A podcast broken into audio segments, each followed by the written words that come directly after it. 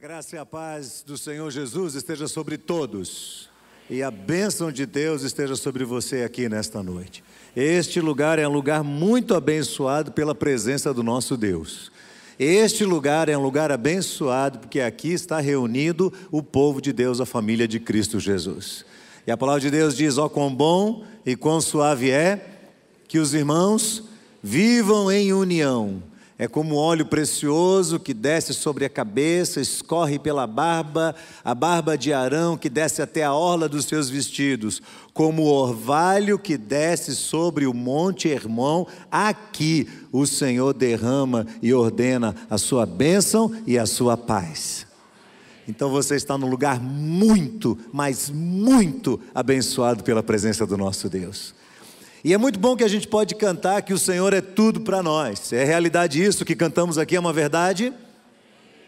Porque não existe nada, nada neste mundo, nada neste mundo que possa nos preencher mais no coração do que a presença do nosso grande Deus. E você pode ter certeza de uma coisa: não retenha nada dentro de você. Não retenha. Coloque sua vida, renda-se por completo nas mãos do Senhor para que Ele fale ao seu coração exatamente aquilo que você precisa ouvir e você saia deste lugar cheio da presença do Espírito Santo de Deus. Amém, irmãos? Amém. Antes de ler o texto que eu quero meditar com os irmãos nesta noite, eu estou muito empolgado com tudo que está acontecendo na vida desta igreja. Nós acabamos de sair do encontro de jovens eu não pude ficar lá para ver a finalização, estou muito curioso para saber o que, o que estava acontecendo, mas eu já sei que Deus estava derramando a graça dele sobre aqueles jovens ali.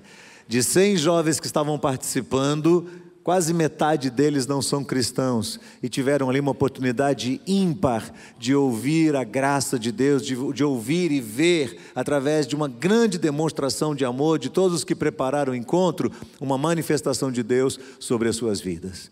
E eu tenho certeza que Deus está fazendo coisas incríveis ali na vida de muitos deles, e quem ver, verá o que o Senhor ainda vai fazer aqui.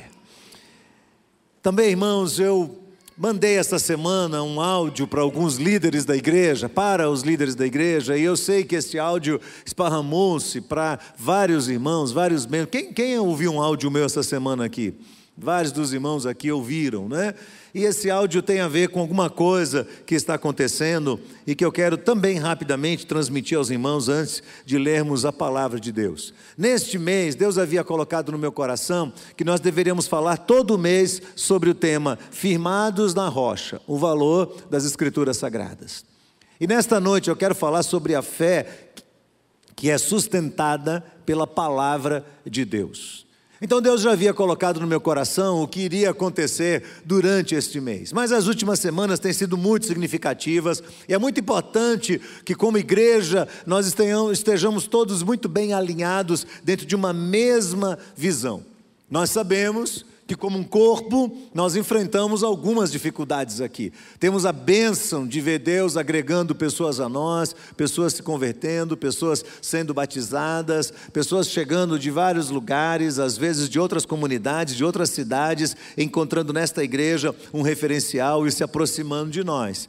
E isso é uma grande bênção para nós e também se, se desdobra num problema, que é o aperto, não é? diante do fato de termos muitas pessoas usando apenas um espaço comum. Então há um aperto geral nas classes, nós temos uma demanda maior do que a nossa capacidade e nas demais atividades da igreja também. Às vezes, alguma dificuldade na, na, na, realização do domingo maior, dos embaixadores e mensageiras, na programação do encontro, a gente faz o encontro num lugar bem apertado, o desenvolvimento da programação, programação da nossa juventude, adolescentes e etc. Muitos dos pais tiveram dificuldades já com filas nos corredores, isso tem sido uma questão que gera um pouco de aborrecimento aborrecimento ao coração de alguns, muito embora eu tenha visto esse esforço redobrado da administração da igreja e da equipe do Ministério Infantil em colocar ali um sistema que viabilize isso, que torne isso mais rápido, mas nós sabemos que o espaço apertado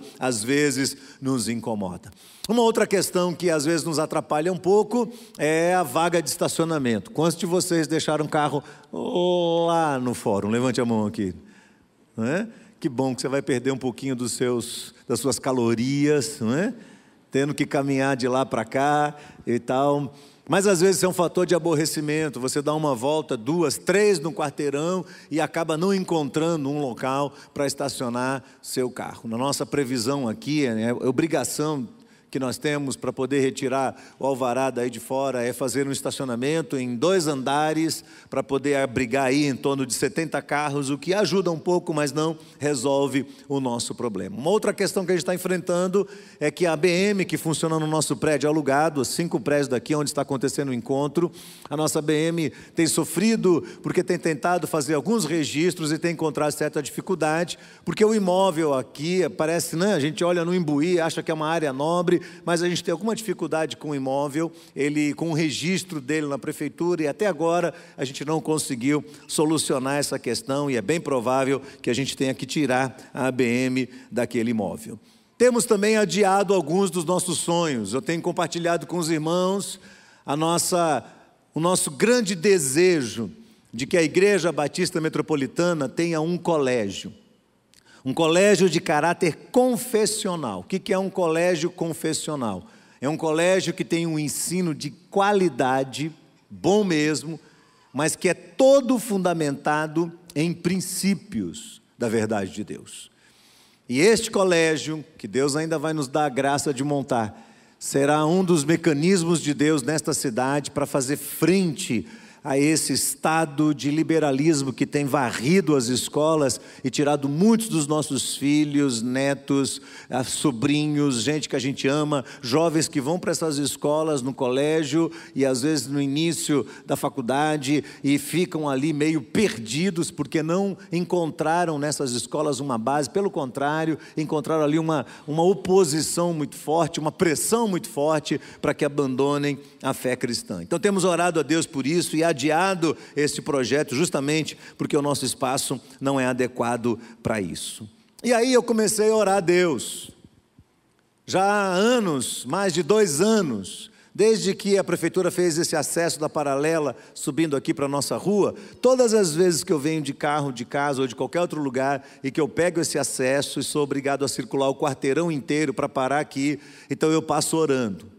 E lá na esquina, depois do fórum, lá embaixo, tem um terreno bem grande lá que os espíritas começaram a construir um projeto social e eles pararam a construção e eu fiquei orando por aquele lugar. Quem sabe a gente compra ele.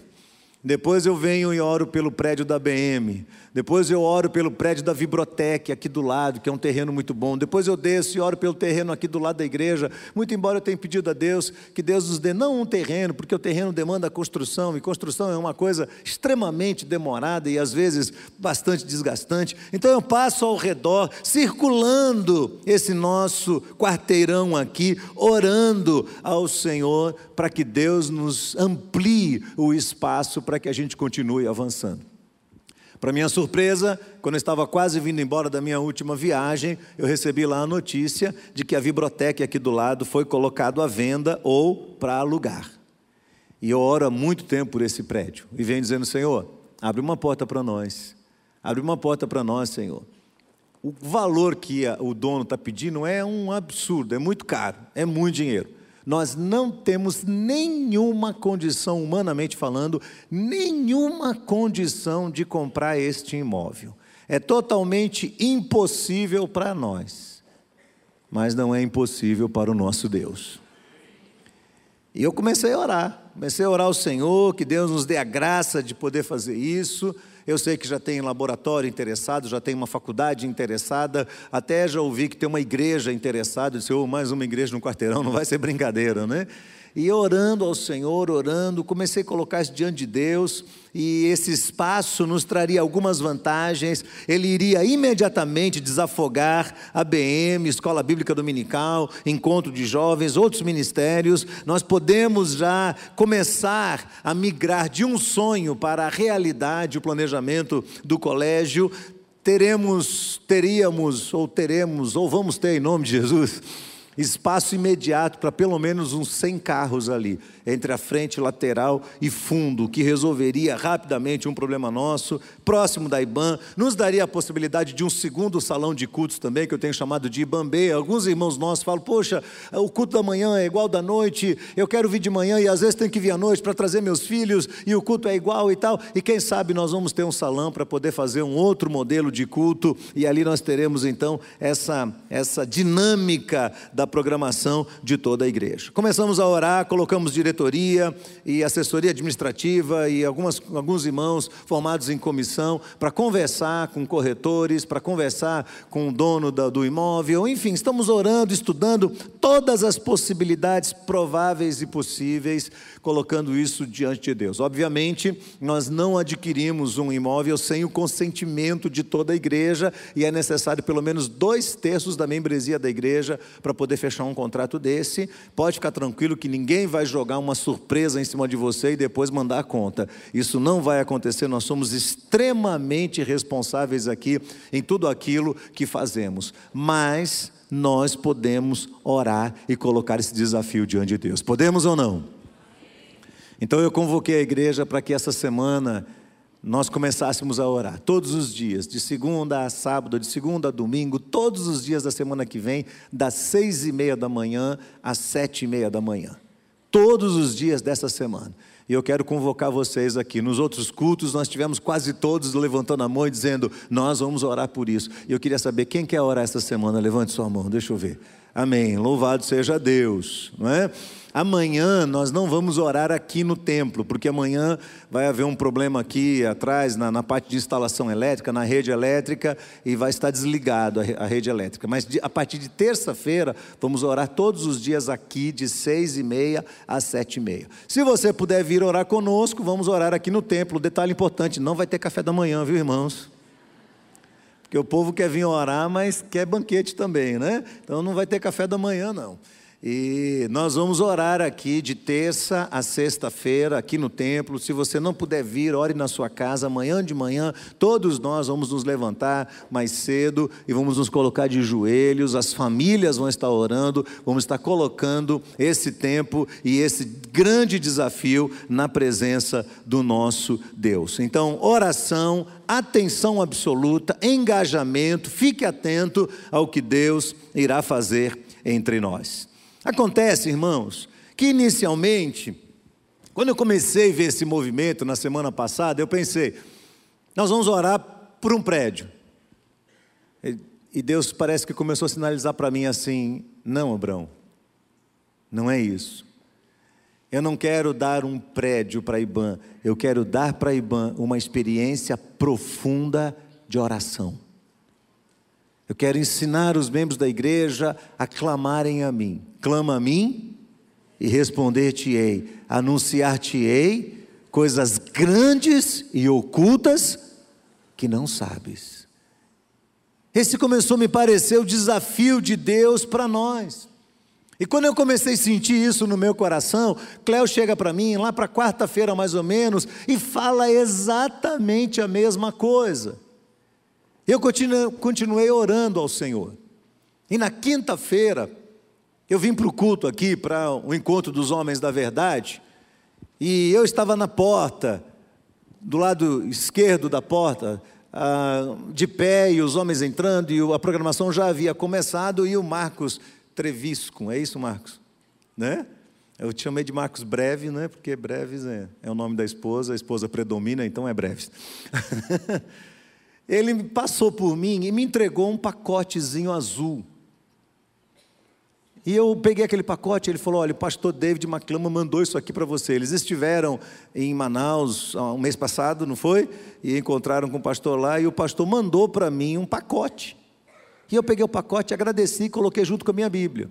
E aconteceu a programação toda, eu desci, encontrei com Cléo, colocamos as coisas no carro e fomos para casa. E quando eu coloquei o carro na garagem, ela disse: Amor, traz para mim a minha Bíblia. Então eu peguei a minha Bíblia, o pacote e a Bíblia dela e subi com aquilo tudo na mão. Tinham mais algumas coisas. E homem, geralmente, quando chega cheio de coisas na mão dentro de casa, o que é que faz? Joga tudo em cima da mesa. E foi o que eu fiz. Cheguei e coloquei tudo em cima da mesa.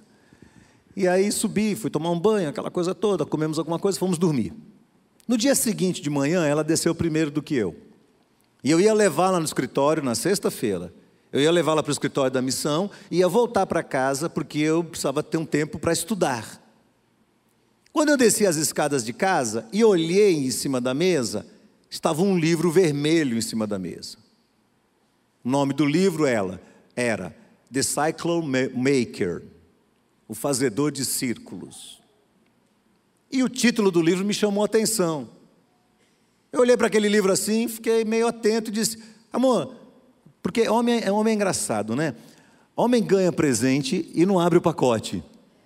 Não é verdade? As mulheres ficam assim: o que é que tem nesse pacote? O que é que tem nesse pacote? Então, minha mulher, como não é curiosa, abriu o pacote.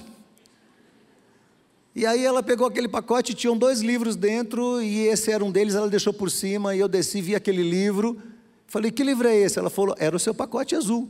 Falei, ah, tá bom. Deixei em cima da mesa, fui levar ela no escritório. E quando eu voltei para casa, que eu abri a porta, o livro olhou para mim e falou: Oi. Já aconteceu isso com você? O livro olhou para mim e falou: Oi. Eu peguei aquele livro, sentei no sofá, abri o livro e comecei a ler. Esse livro foi escrito por Mark Berterson. Batterson. E ele começa o livro compartilhando uma experiência, e justamente por isso o nome do livro chamou minha atenção. Porque algum tempo atrás, o pastor Jeremias Pereira compartilhou a experiência de ter ido com um grupo de pastores brasileiros até a Coreia do Sul, para tentar entender o grande movimento, o grande avivamento que estava vindo no meio das igrejas cristãs. Então reuniram aqui um número de pastores brasileiros, pegaram um avião e foram para lá. E quando lá chegaram, foram numa dessas igrejas que tinha um líder muito conhecido, muito forte, e foram até ele e disseram: qual é o segredo? O que é que está acontecendo aqui? Que o país inteiro está se convertendo ao Evangelho. Então aquele pastor disse: vocês brasileiros vieram aqui para saber isso? Eles disseram: sim, nos ensine. Qual a estratégia? Qual é o plano? Quais os métodos? Então este homem se ajoelhou no chão, pegou um giz e fez um círculo ao redor dele e disse: Voltem para o país de vocês, ajoelhem-se façam um círculo ao redor de vocês e clamem a Deus até que Deus traga um avivamento sobre o seu povo. Eles ficaram todos envergonhados e voltaram para o Brasil. Então, quando eu vi o livro, o livro me lembrou essa experiência, e eu sentei e comecei a ler. E Mark Batterson começa a contar a história de um judeu, um judeu chamado Rony Ramagel. Rony Ramagel viveu um pouquinho antes de Jesus. Essa história está no Talmud dos judeus. E dizem que ele morava fora da cidade de Jerusalém. Era um homem excêntrico, exótico, diferente de todo mundo. Parecia ser uma pessoa extremamente temente a Deus e um homem de oração. E morava ali naquela região externa, fora dos muros de Jerusalém. Algum tempo antes de Jesus nascer, aquela região começou a ser consumida por uma grande seca. E a seca começou a matar todas as plantações. E o gado começou a morrer. E numa cultura agropastoril, quando esse tipo de coisa acontece, é devastador. Começa a destruir tudo. Então tudo passou a ser destruído. E o povo começou a entrar em desespero e não sabia o que fazer. E saíram da cidade e foram até Rony e pediram a ele: O que é que nós fazemos? Ore por nós. Ele tinha na mão uma régua de dois metros. Então ele pegou aquela régua e fez um círculo ao redor dele, todinho. Se ajoelhou, levantou as mãos para o céu e disse: Senhor, Aqui está um círculo ao redor de mim. Eu não sairei de dentro desse círculo para nada, enquanto o Senhor não fizer chover sobre o nosso povo. Você teria coragem de orar assim? A sua fé lhe permitiria orar dessa forma? Eu não sairei deste círculo enquanto o Senhor não fizer chover. E ele continuou ali por um tempo, o livro não diz quanto tempo, ele continuou ali, insistindo, orando, clamando, insistindo, orando, e de repente começou a gotejar a chuva.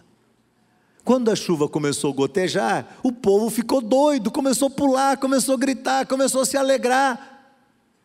E Rony Ramagel levanta as mãos para o céu e diz: Senhor, não foi isso que eu pedi ao Senhor. Eu pedi ao Senhor a chuva que fosse necessária e adequada, suficiente para manter a plantação.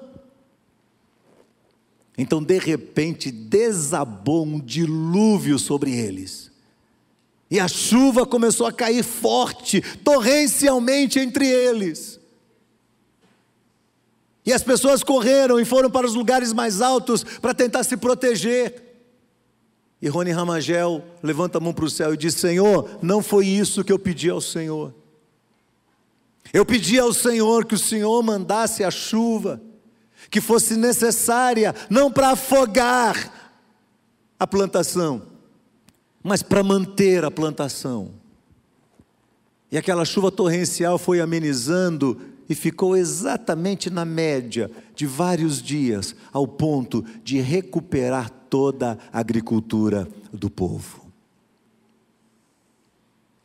Eu li aquela experiência, sentado no sofá da minha casa, comecei a lembrar de um monte de coisas. Essa história que o pastor Jeremias contou veio à minha cabeça, e, e, essa história veio alimentada por outras situações que aconteceram nos últimos dias, que eu não vou compartilhar agora, vou compartilhar mais adiante, no tempo oportuno.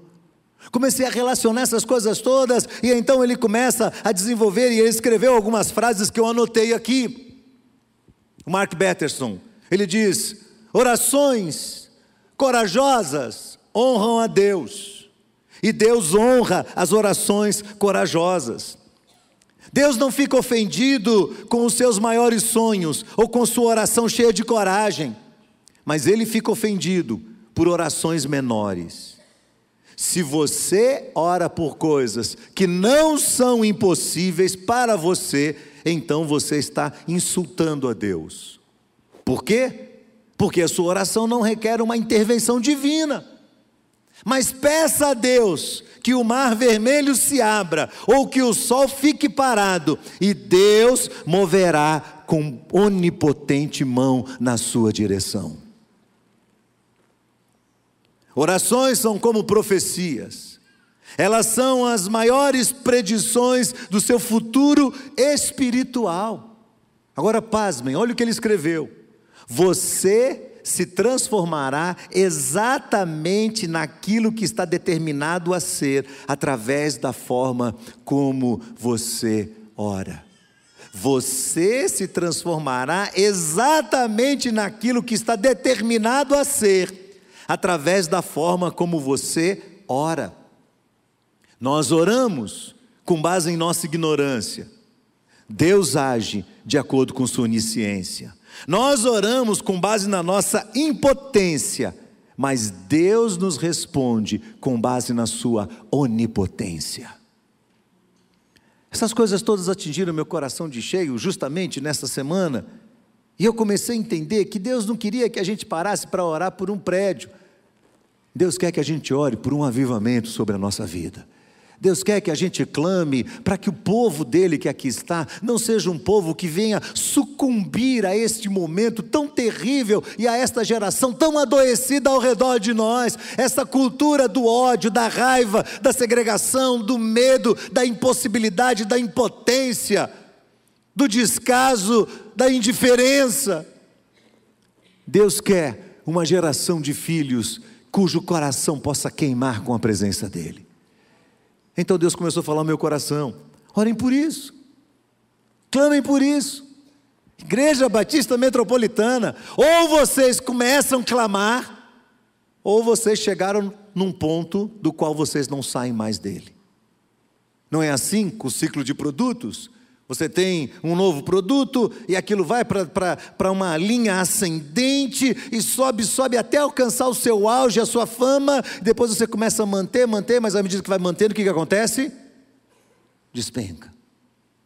E nessa hora, nessa hora, ou nós vamos orar clamando a Deus uma intervenção de Deus profunda que vai modificar completamente a nossa forma de encarar o cristianismo e que vai revolucionar essa igreja, ou a gente não tem mais para onde ir.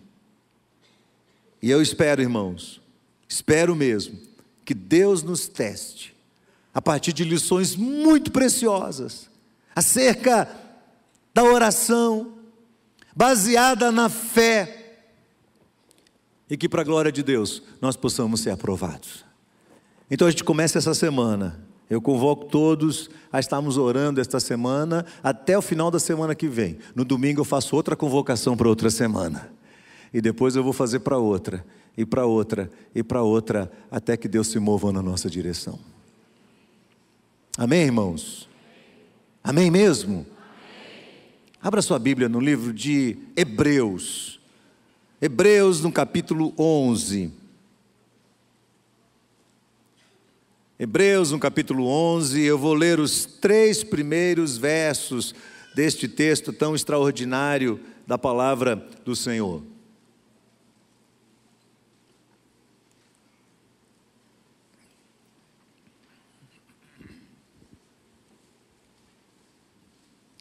Hebreus capítulo 11, versos de 1 a 3. É o início de um capítulo extraordinário que fala que nós temos aí o título da galeria dos heróis da fé, mas ele começa fazendo uma definição de fé. Diz assim o texto: Ora, a fé é a certeza das coisas que se esperam e a convicção dos fatos que não se veem, pois pela fé os antigos obtiveram bom testemunho. Pela fé entendemos que o universo foi formado pelo quê? Pela palavra de Deus, de maneira que o visível veio a existir das coisas que são invisíveis. O visível veio a nascer, veio a existir de coisas que são invisíveis, que não podem ser vistas. Amém? O que é a fé? Pergunte para você mesmo: como você entende a fé? Como você expressa a sua fé? Como você vive a sua fé? Você diz para as pessoas que você é um homem de fé, que você é uma mulher de fé. Mas se elas perguntarem para você, como é que você vive essa experiência? Como é o dia a dia da sua fé? O que é que você responde? O que seria fé? Seria fé uma, uma energia muito forte? Seria fé um pensamento otimista, positivista em relação aos variados problemas que nós enfrentamos? Seria isso a fé? Se positivismo é a fé, então você não precisa da Bíblia e você não precisa do Evangelho, você só precisa de um coach. Você só precisa de alguém que trabalhe com você a questão da autoimagem positiva. Você não precisa de mais nada. Acontece que para nós cristãos, isso não é fé. Fé é algo que se estende, fé é algo que vai além de nós. Nós não temos fé naturalmente. A fé bíblica é algo antinatural para nós, não é uma opção natural da mente humana.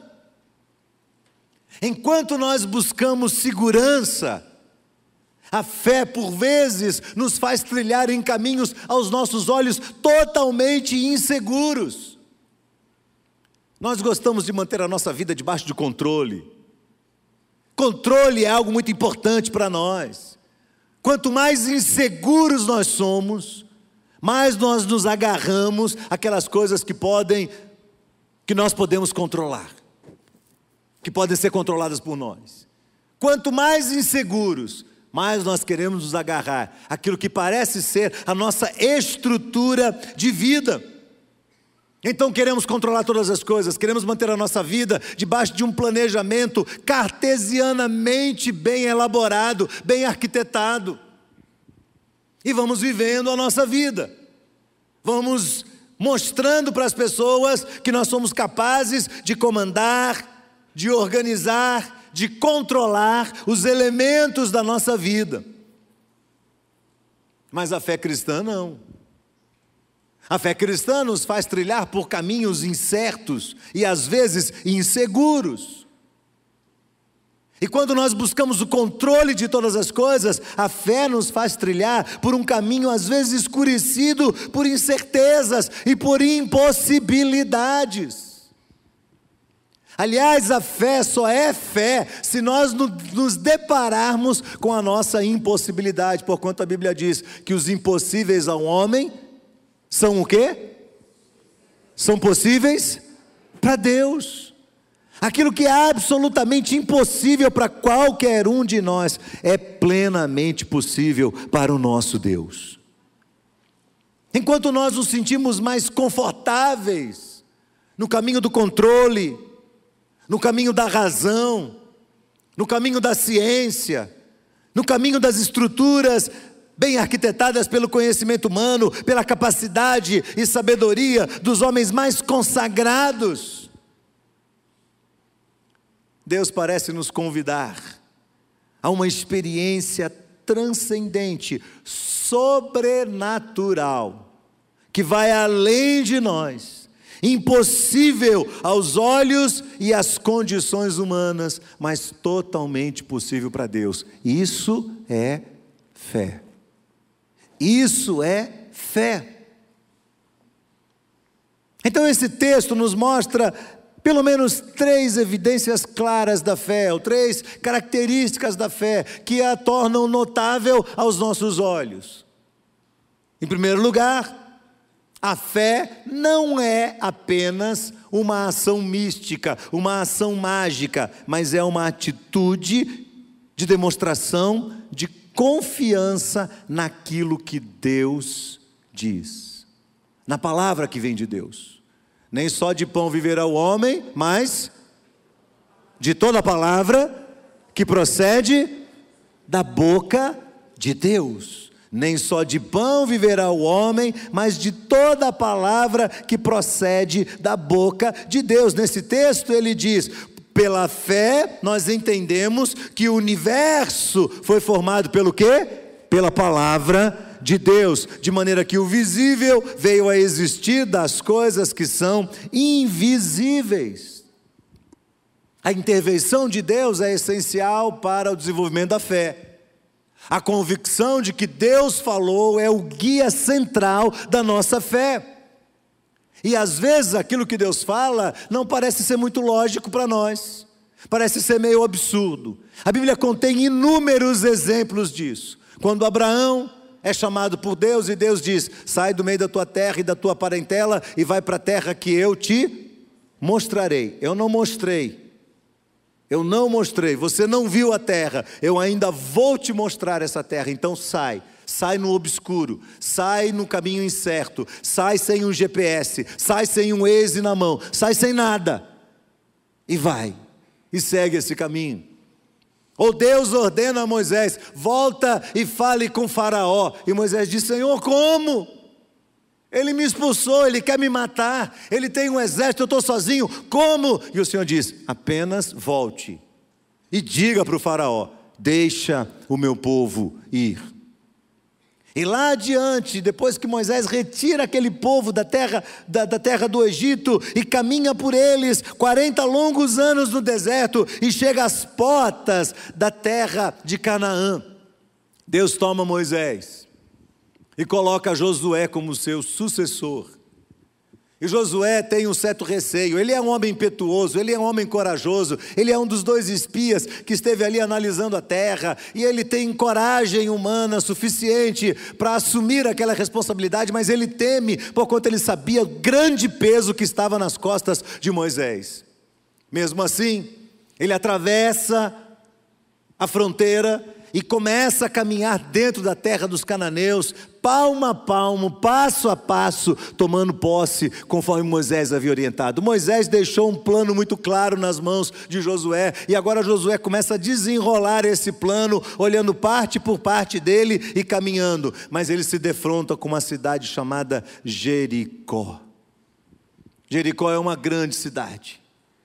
Jericó era o sonho de consumo daquela época.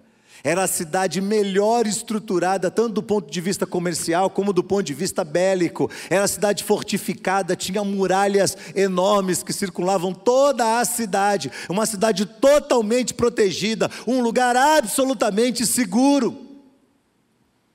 E Josué olha para o seu público, a maioria deles jovens que nasceram no deserto.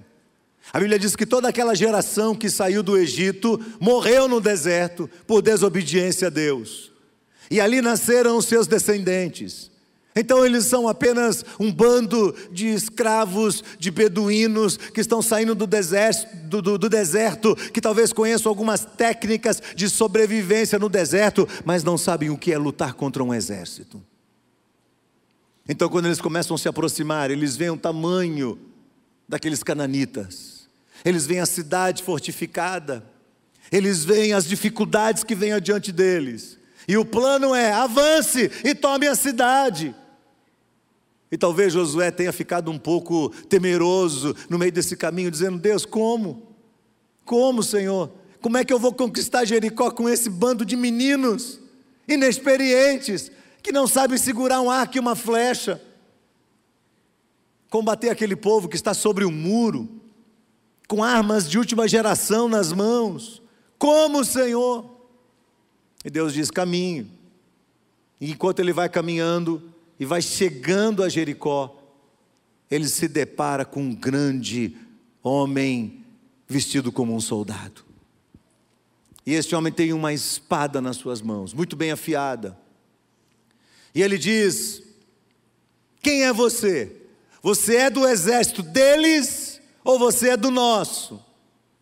E ele diz: Eu não sou nem do exército deles e nem do de vocês, mas eu sou chefe do exército do Senhor, o Senhor Deus dos exércitos. Sou eu. E Josué, naquele momento, se dobra diante dele, baixa os seus olhos e começa a clamar, e começa a pedir a ele: O que é que o Senhor mandou dizer? Fala o que o Senhor quer porque o Senhor se manifestou a ele para dar uma direção. Então ele dá o plano, e ele diz: O Senhor mandou dizer para você continuar caminhando, e quando vocês chegarem em Jericó, vocês vão circular a cidade todinha por seis dias seguidos. Andem em volta da cidade, andem, dê a volta toda. No sétimo dia, vocês vão levar trombetas de chifres de carneiros, e vocês vão posicionar essas trombetas ao redor da cidade, e quando eu der o sinal para vocês, você vai dar um sinal para o povo, e quando você der um sinal para o povo, o povo vai tocar trombeta e gritar: Ah! Que plano ridículo! Que plano é esse, pelo amor de Deus? O que é que acontece quando você tem em cima de uma muralha um monte de exército armado e você começa a andar em volta da muralha? O que, que acontece? Você se torna um alvo fácil. Seis dias caminhando em volta. Um dia cada volta.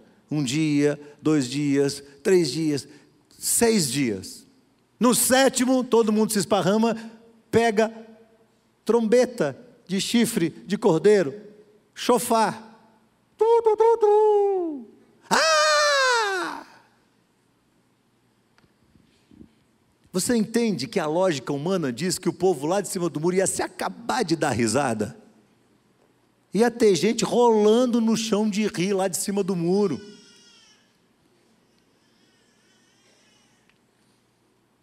Acontece que fé é agir com base no que Deus falou. E quando você tem sensibilidade que Josué teve, de ouvir a voz de Deus, de perceber que o Senhor estava intervindo sobre a sua vida, e você vai e você obedece exatamente o que Deus ordenou que você fizesse, o Senhor Deus vai cumprir a palavra dele sobre a sua vida. Então eles vão e fazem aquilo que o anjo mandou, ordenou, aquilo que a palavra de Deus lhes, lhes, lhes ordenou fazer, e no sétimo dia, quando eles tocam a trombeta e gritam, os muros da cidade fortificada de Jericó todos eles ruíram e vieram abaixo. A cidade ficou completamente desprotegida. Eles foram inesperadamente surpreendidos por verem de repente toda a sua proteção desmoronar e eles estavam totalmente vulneráveis e os homens mais corajosos de Jericó fugiram desesperados e o povo de Deus entrou na cidade e tomou posse de todas as coisas. Fé é você ouvir, ter certeza de que Deus falou com você e você seguir a orientação de Deus. Sabe, queridos, nós estamos vivendo uma época muito complexa, uma época de questionamentos em relação à palavra de Deus. A Bíblia é sim a palavra de Deus. Então, às vezes, nós olhamos para algumas orientações na palavra de Deus e elas parecem não ter lógica para nós. Eu conversava com um jovem hoje lá no encontro, e ele falou assim para mim: Eu não consigo entender a lógica da Bíblia que diz que é para a gente orar pelos nossos governantes. Eu, eu, eu não aceito, eu estou magoado com esse presidente que nós temos, e eu não aceito ele, eu rejeito categoricamente a ação dele sobre o país. Mas a palavra de Deus diz que eu tenho que orar por ele, eu não entendo isso, eu não aceito isso. Então é aquela hora que a sua lógica humana diz assim: não é, não é isso que vai funcionar. Mas a Bíblia diz: vá e faça o que eu estou te falando. Aprenda uma coisa na sua vida, você que está me ouvindo aqui, você que está me ouvindo na internet, aprenda uma coisa na sua vida. Enquanto você questionar os princípios de Deus e da palavra de Deus, você nunca vai conseguir destravar a sua vida.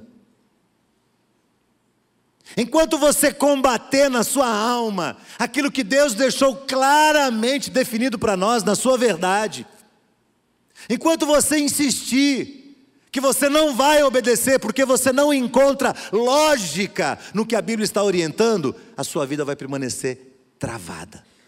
Essa é a razão porque tantas pessoas não vão para lugar nenhum. As suas vidas estão bloqueadas, travadas, e elas não conseguem caminhar. A fé não. A fé faz com que você olhe para a palavra de Deus e diga: Deus falou, e a palavra de Deus é mais importante do que o meu sustento, a palavra de Deus é mais importante do que o pão, a palavra de Deus é mais importante do que as necessidades básicas que eu tenho, porque nem só de pão viverá o homem, mas de toda a palavra que procede da boca de Deus. Segundo lugar, a fé, conforme nós aprendemos nesse texto, traz à tona o que a habilidade humana, a mente humana, a inteligência humana não é capaz de trazer. E aí a outra coisa fora de lógica para nós. Porque a fé faz com que o fraco faça coisas que nem os fortes são capazes de fazer.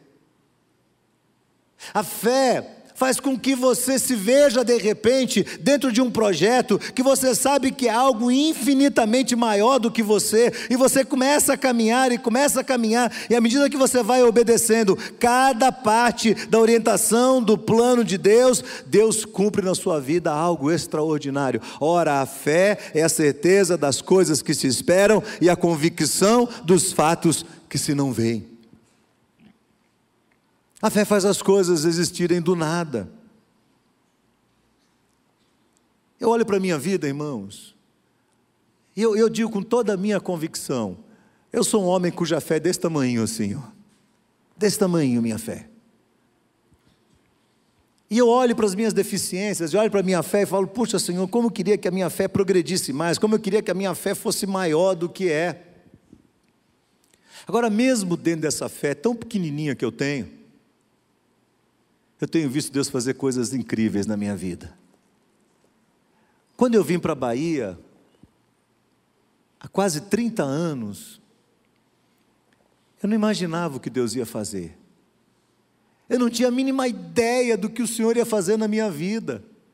Se você me perguntasse naquela época, olha, se, é, o que você gostaria que acontecesse? Você já imaginou que um dia você vai estar sob o comando de uma grande e forte igreja, que você vai ter comandado uma missão, que tem um, um caráter muito bem definido no que faz, que tem um projeto de resgate de vidas. Você vai trabalhar mais de 20 anos, quase 30 anos, resgatando crianças de um lar indigno, de um lar de miséria, e você vai reverter essas coisas, e você vai ser usado por mim para resgatar famílias famílias inteiras. Se você me perguntasse naquela época, você imaginava que um dia você iria ver três creches aumentando os seus alunos e essas famílias sendo abençoadas? Você imaginaria naquela época que você iria construir quase 60 casas para moradores miseráveis? Que você teria um projeto grande de um ginásio construído numa ilha? Que você veria igrejas nascerem naquelas ilhas? Porque quando eu vim para a Bahia, não havia nada daquele trabalho, absolutamente nada. Eu e Cléo éramos dois jovens recém-casados, assustados, chegamos no meio de uma população que nós não sabíamos quem era, a cidade era completamente estranha para nós, não conhecíamos as pessoas, e Deus começou a colocar o seu povo ao redor de nós, que se transformou na família de Deus, nos sustentando e nos abençoando.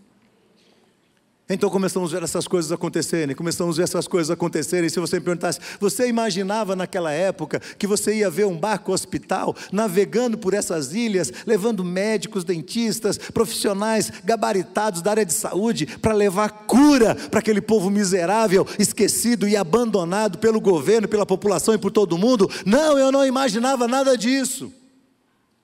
Em 2004, quando eu fiz a revisão do projeto do Barco Clínica, para mandar para algumas entidades. E eu fiz uma pesquisa de preço, uma licitação em três lugares. O preço mais barato que eu encontrei em 2004, o preço mais barato para construir o casco de uma embarcação sem nada, sem motor, sem os implementos, sem os propulsores, sem o, o, equipamento de salvatagem, sem nada disso, pelado, só o casco de fibra de vidro. O estaleiro me pediu mais barato, 325 mil reais, em 2004. Em 2006, esse barco foi para a água completo com todos os equipamentos. E de 2006 para cá, fazem 13 anos que esse barco está atendendo as comunidades, mês a mês, dois, três projetos, e o povo sendo atendido, sendo atendido, sendo atendido, para a glória de Deus, Deus transformando vidas, e eu não imaginava que isso ia acontecer. Do nada, o Senhor trouxe à tona. Do nada. Do nada, não havia nenhuma possibilidade. Se você olhasse o caixa da missão naqueles dias, você ia dizer: hum, tem 15 reais. E olha lá, como é até hoje. Até hoje é assim. Quando você vai, tem o necessário para as necessidades básicas. E se nós queremos dar um passo a mais, nós temos que confiar que Deus, por meio da fé, nos levará a ver coisas que o invisível não pode revelar para nós, porque não são feitas com base no nosso poder e nos nossos recursos e naquilo que nós temos. Todas estas coisas são feitas debaixo da provisão e da graça do nosso poderoso Deus. Então a fé é assim. A fé faz as coisas virem à tona, aquilo que você não é capaz de trazer. A fé faz com que as coisas cheguem até este mundo. Terceiro lugar, a fé alimentada pela palavra de Deus é louca, é loucura. Você pode ter certeza disso. No pleno exercício da fé, as pessoas vão olhar para você e vão dizer assim: surtou.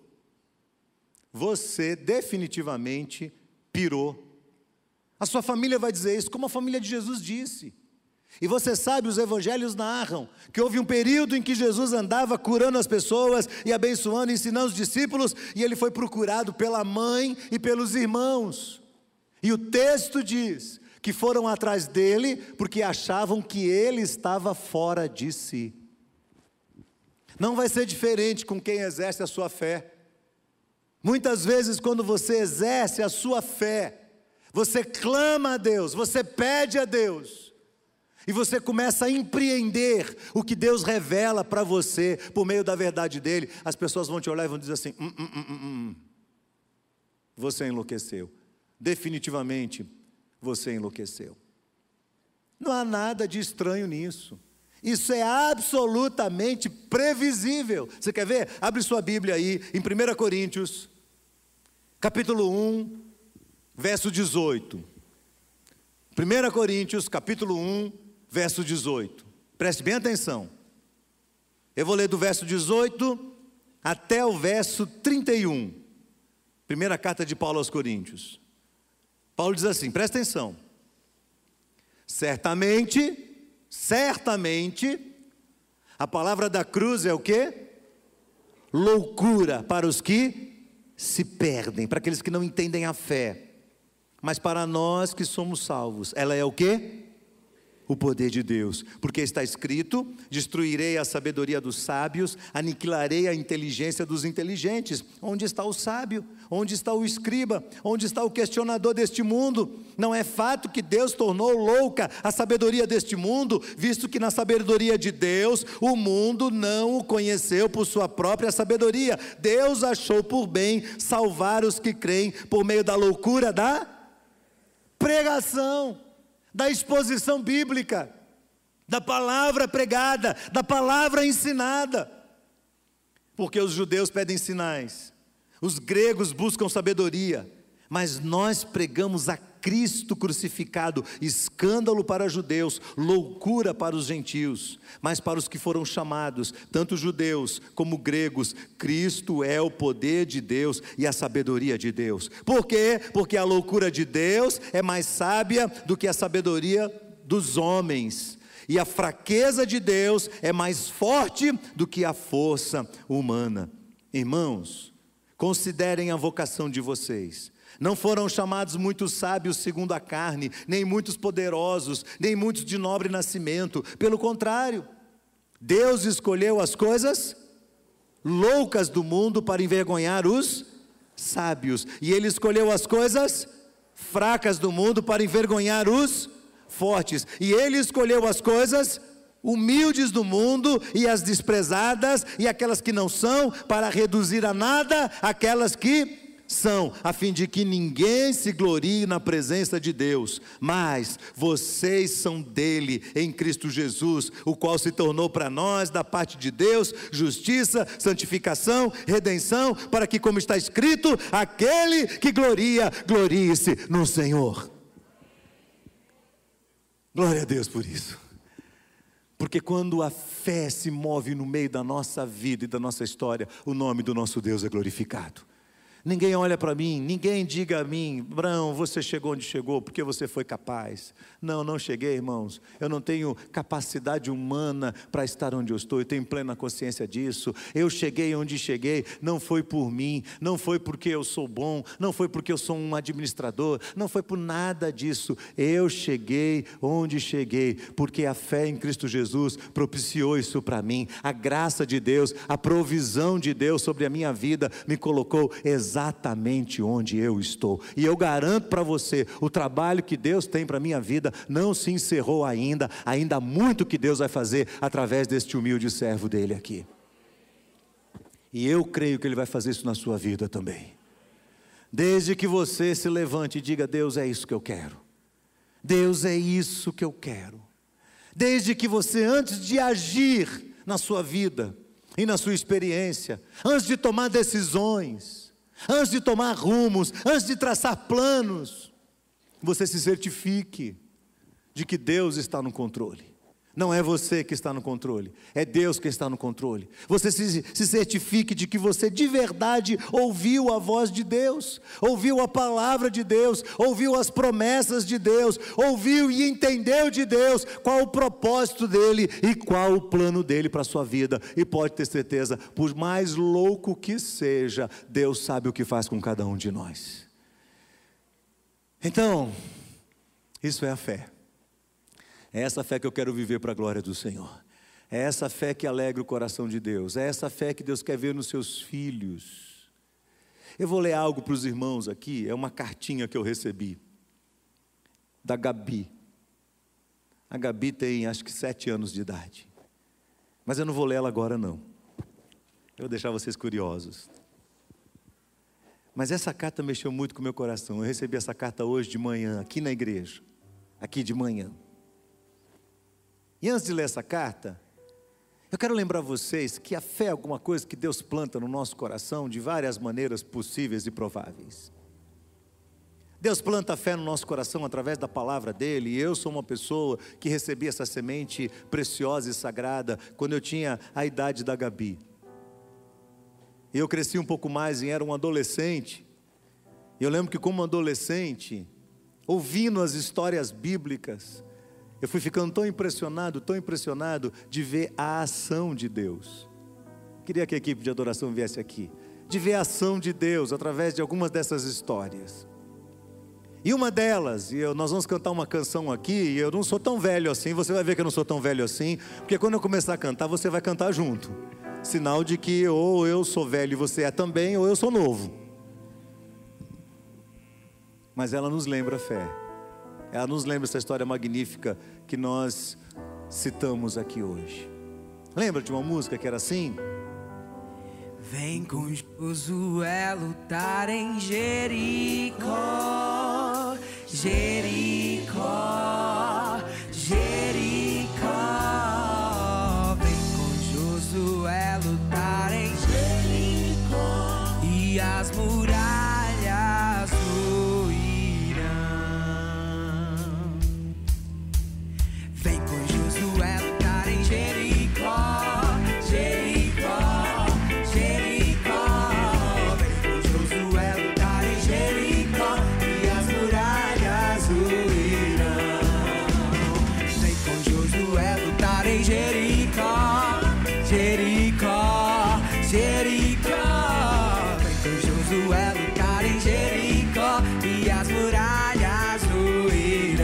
ficar de pé.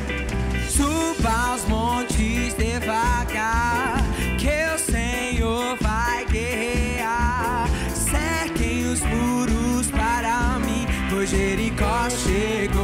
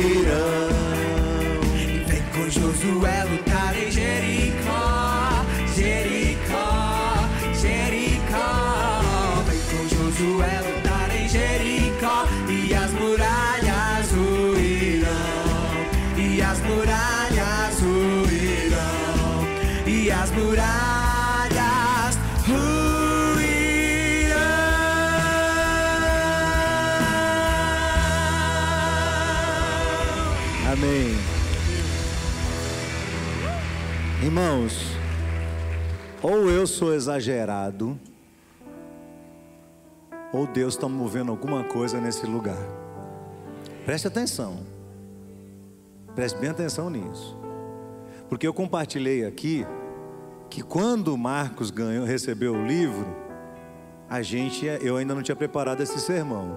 E eu não sabia que ele ia me entregar o livro na quinta-feira. Hoje eu recebo a cartinha da Gabi, que ela escreveu essa semana, sem saber o que eu ia pregar. E ela veio na igreja com o pai, porque ela estava com o pai em casa, Júnior e Tati. E eles viram o culto pela internet, saíram correndo de casa e vieram conversar comigo aqui hoje, no final do culto da manhã. Por quê? Porque essa semana, Marcos estava tentando resolver uma questão relacionada à vida profissional deles. Perdão, Júnior, tentando resolver uma, uma questão relacionada à vida profissional. E ele saiu de um lugar com o coração muito angustiado, precisando de uma resposta de Deus, angustiado, angustiado, angustiado. Ele foi para casa, mas quando ele chegou na casa dele, ele sentiu de Deus que a angústia dele não tinha nada a ver com o negócio dele. A angústia dele era quase que uma convocação, um chamado de Deus para ele orar e clamar ao Senhor, porque Deus ia derramar algo sobre a vida dele, a casa dele e a igreja dele. Então, pasme. Ele chegou no quarto da filha, da Gabi, pegou um giz de cera e fez um círculo no chão. E entrou para dentro e disse: Eu vou clamar e vou buscar a presença de Deus. E a esposa veio e as duas filhas vieram dentro daquele ciclo, círculo, e eles começaram a clamar e clamar, e clamar, e orar a Deus, para que Deus avive a fé deles. Escute só essa cartinha. Pastor Abraão, sexta-feira, foi um dia muito especial e abençoado. Foi o dia em que eu fiquei muito feliz. Nós quatro fizemos quatro orações e foi bem legal, porque a gente fez um círculo no dia que a gente fez a oração, eu senti dentro de mim uma coisa muito boa. Eu senti que mudou a minha vida. Porque agora eu estou lendo a Bíblia, eu estou fazendo devocionais, eu estou orando, eu estou andando no caminho de Deus, o meu Salvador, eu estou memorizando coisas, eu estou memorizando coisas boas que sempre vão ficar na minha vida e em mim. Gabriela, sete anos de idade. Pode aplaudir isso aqui. Agora os irmãos me respondam. Eu estou ficando louco ou Deus está falando alguma coisa com a gente aqui? O que, você acha? O que, que você acha? O que, que os irmãos acham? Digam para mim. Interajam comigo, o que vocês acham? É exagero da minha parte ou Deus está falando alguma coisa com a gente? Então volta para sua casa, risque em volta de você com giz e diga: Deus, eu só vou sair daqui quando o Senhor mudar minha realidade espiritual. Faça isso, Senhor. Faça isso diante do Senhor. Clame a Deus porque o desafio é muito grande, as muralhas de Jericó são fortificadas, a cidade é muito grande, é muito bem protegida, os desafios são maiores do que nós. Nós estamos vivendo a cultura do ódio, nós estamos vivendo a cultura da disputa, da rivalidade, da maldade explícita no coração das pessoas, e nós somos o povo de Deus, então é hora de nós buscarmos um avivamento na nossa alma, para que Deus nos faça ver os muros de Jericó ruírem diante dos nossos olhos. Então, quando os judeus cantavam essa música, eles cantavam num conjunto. Esse estilo de música é uma música comunitária. Então, eles seguravam a mão do outro assim, ó. Tá vendo? Fica aqui do lado de cá. Fica aqui você. Deixa o microfone aí de lado. Segura na mão dele aí. E quando eles cantavam, E quando os judeus cantavam, eles cantam fazendo assim. Sabe como é? Marcando o ritmo da música aqui, ó. Vem com Josué lutar em Jericó. Peraí, peraí, peraí, peraí, para um pouquinho. Segura a mão de quem está do seu lado aí. Agarra bem firme, agarra bem firme. Aí você vai fazer junto com a gente aqui, vamos lá? Vem com Josué lutar em Jericó, Jericó, Jericó. Vem com Josué lutar em Jericó e as muralhas ruirão. Vem com Josué lutar em Jericó, Jericó, Jericó. Vem com Josué lutar em Jericó e as muralhas ruirão. E as muralhas ruirão. E as muralhas ruirão.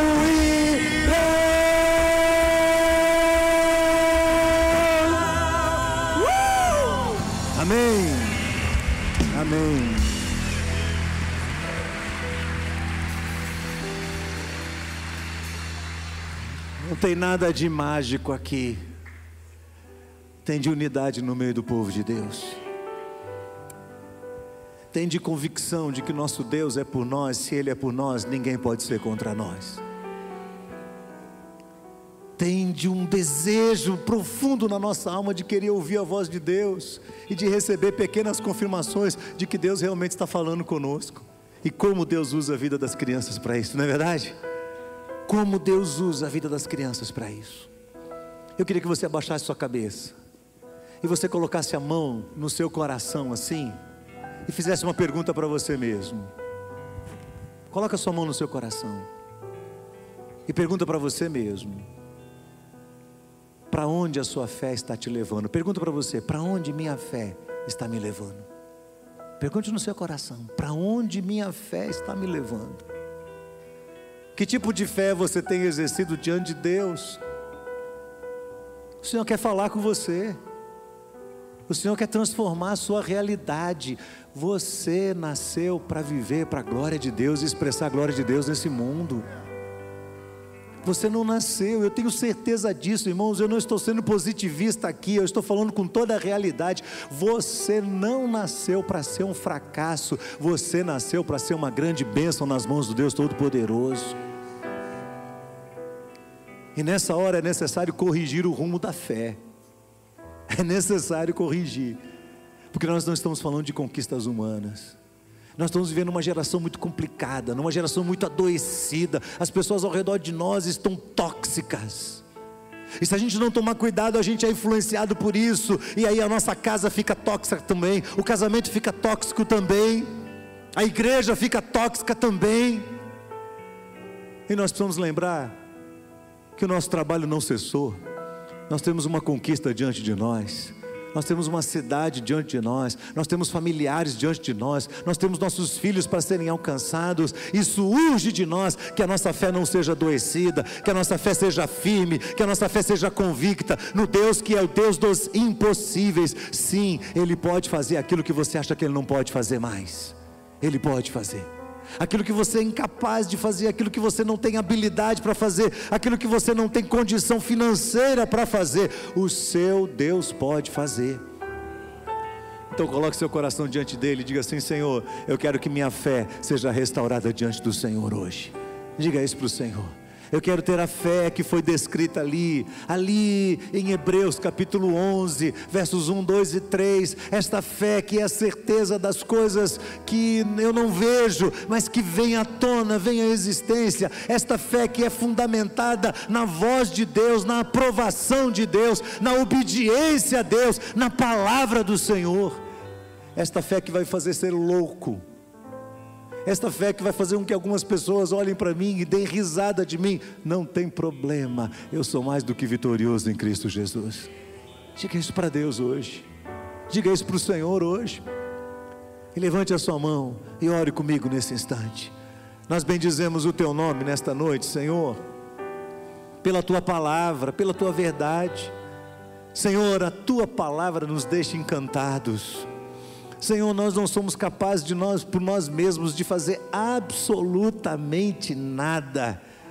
Mas a tua palavra diz, e é promessa do Senhor, e essa palavra não volta vazia. A tua palavra diz que aquilo que é impossível para nós é plenamente possível para o Senhor. E nós confiamos no Senhor e na tua verdade e na tua palavra, e queremos todos os dias fundamentar, fortalecer a nossa fé naquilo que o Senhor tem falado conosco. Senhor, eu sei que o Senhor tem conquistas da parte do Senhor para cada um de nós. Nós temos desafios enormes diante de nós, mas não interessa qual o tamanho dos gigantes, não interessa qual o tamanho das fortalezas, diante da tua palavra e da ordem ao Senhor e da obediência ao teu santo nome, elas vão ruir para a glória do Senhor. Que o Senhor abençoe o teu povo nesta noite, Senhor.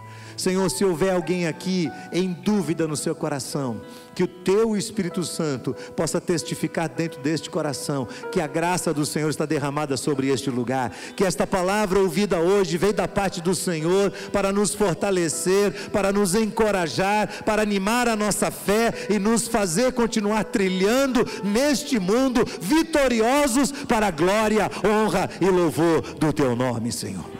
Abençoa todo o teu povo que aqui está nesta noite, Senhor. Se houver alguém aqui que ainda não entregou seu coração a Cristo Jesus, que nesta noite o teu espírito possa convencê-los do pecado, da justiça, do juízo. Esta seja uma noite de salvação, esta seja uma noite de cura, de transformação do coração, porque o teu poder está neste lugar. Nós cremos nisso, Senhor, e pedimos ao Senhor que o teu amor, que a graça de Jesus Cristo, nosso Senhor, a consolação e a presença do Espírito Santo de Deus permaneça com todos, sobre todos, para a glória do Senhor, em nome de Jesus. Amém, amém.